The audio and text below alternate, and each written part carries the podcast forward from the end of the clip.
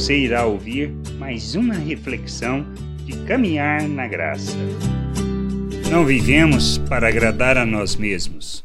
Na carta aos Romanos, no capítulo 15, versículo 1 e 2, Paulo nos ensina: Ora, nós que somos fortes devemos suportar as debilidades dos fracos e não agradar-nos a nós mesmos. Portanto, cada um de nós agrade ao próximo no que é bom para a edificação. O reino de Deus não se trata de nós mesmos, nem de nossa maturidade, muito menos do nosso entendimento, mas da nossa capacidade de compreender que devemos ser oferta em favor do outro, não para agradarmos a nós mesmos, mas para sermos essa oferta, oferta em favor do outro como Cristo, para que todos, em todos os lugares e tempos, possam conhecer o Pai, sendo instrumento e expressão de Sua vontade no mundo, revelando o seu reino e sua glória perante todos.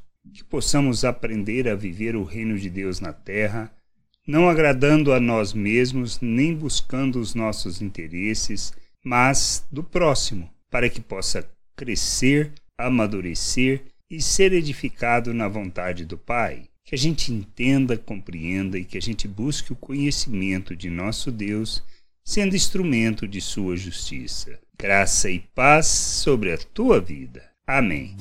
Não deixe de ouvir outras reflexões de caminhar na graça no agregador de podcast de sua preferência. Procure por Caminhar na Graça.